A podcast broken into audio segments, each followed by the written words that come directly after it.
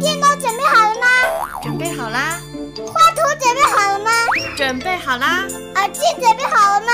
全都准备好啦。笑语开言，正式开始。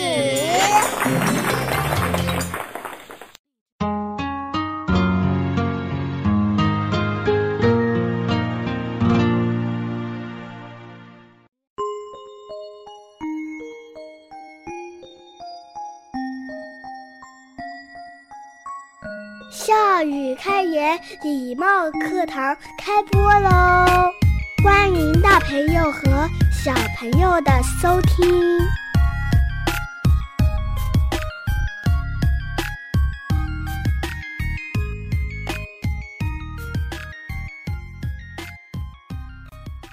哎，不知道周大伯的家是不是往这儿走？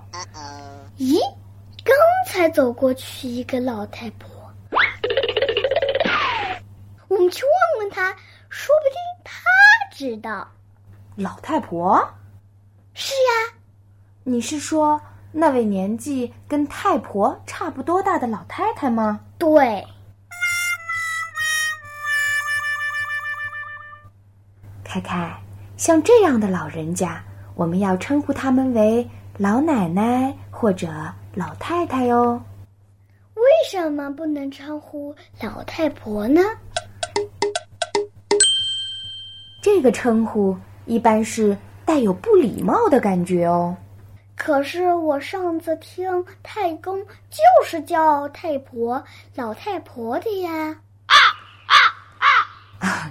这是他们之间亲密的称呼，可是作为晚辈就不能这样称呼啦。哦，我明白了，我们晚辈要尊敬长辈，年纪大的要叫老爷爷。老奶奶年轻一点的就要叫叔叔阿姨，伯伯伯母，叔叔婶婶。哇！对呀，凯凯学的真快，给你点个赞。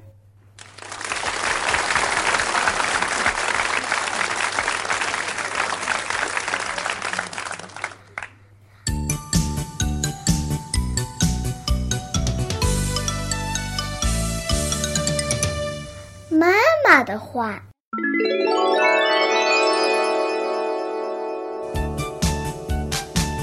在称呼人方面，开开一直做得不错。他不仅称呼小区里的爷爷奶奶们很热情，也和门口的保安叔叔们十分热络。